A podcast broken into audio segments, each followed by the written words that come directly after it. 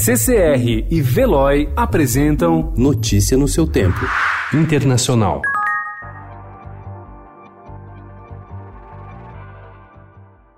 O Irã vai rever sua cooperação com a Agência Internacional de Energia Atômica se for alvo de medidas injustas, advertiu ontem o presidente do parlamento iraniano Ali Larijani após França, Alemanha e Reino Unido acionarem na semana passada o mecanismo do acordo nuclear de 2015 para acusar formalmente o Irã de desrespeitar o tratado e assim abrir caminho para a reimposição de sanções.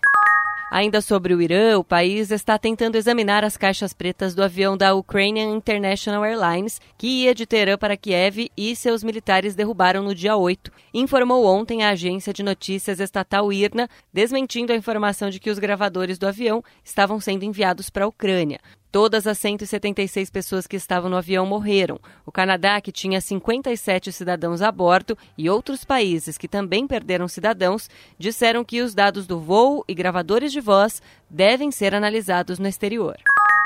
Damen und Herren, ähm, Sie haben es verfolgt. Wir haben heute Nachmittag hier in Berlin sehr intensive und ernsthafte Verhandlungen gehabt und damit dazu beigetragen, dass wir einen neuen politischen Anlauf, einen neuen politischen Impuls geben, deren Bemühungen im Libyen-Konflikt Líderes das potências mundiais envolvidas no conflito na Líbia se comprometeram ontem a respeitar o embargo de armas decretado pelas Nações Unidas em 2011, anunciou a chanceler alemã Angela Merkel após uma conferência internacional celebrada em Berlim.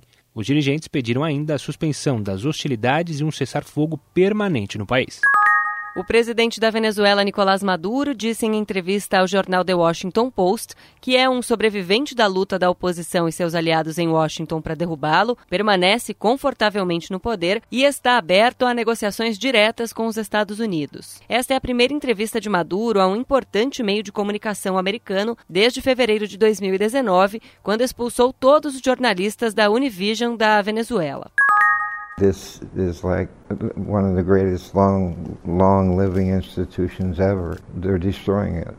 O pai de Meghan Markle, Thomas Markle, acusou sua filha de depreciar a família real britânica em entrevista a uma TV do Reino Unido, cujos trechos foram divulgados ontem, um dia após o Palácio de Buckingham revelar que o príncipe Harry e a mulher dele não seriam mais membros ativos da monarquia.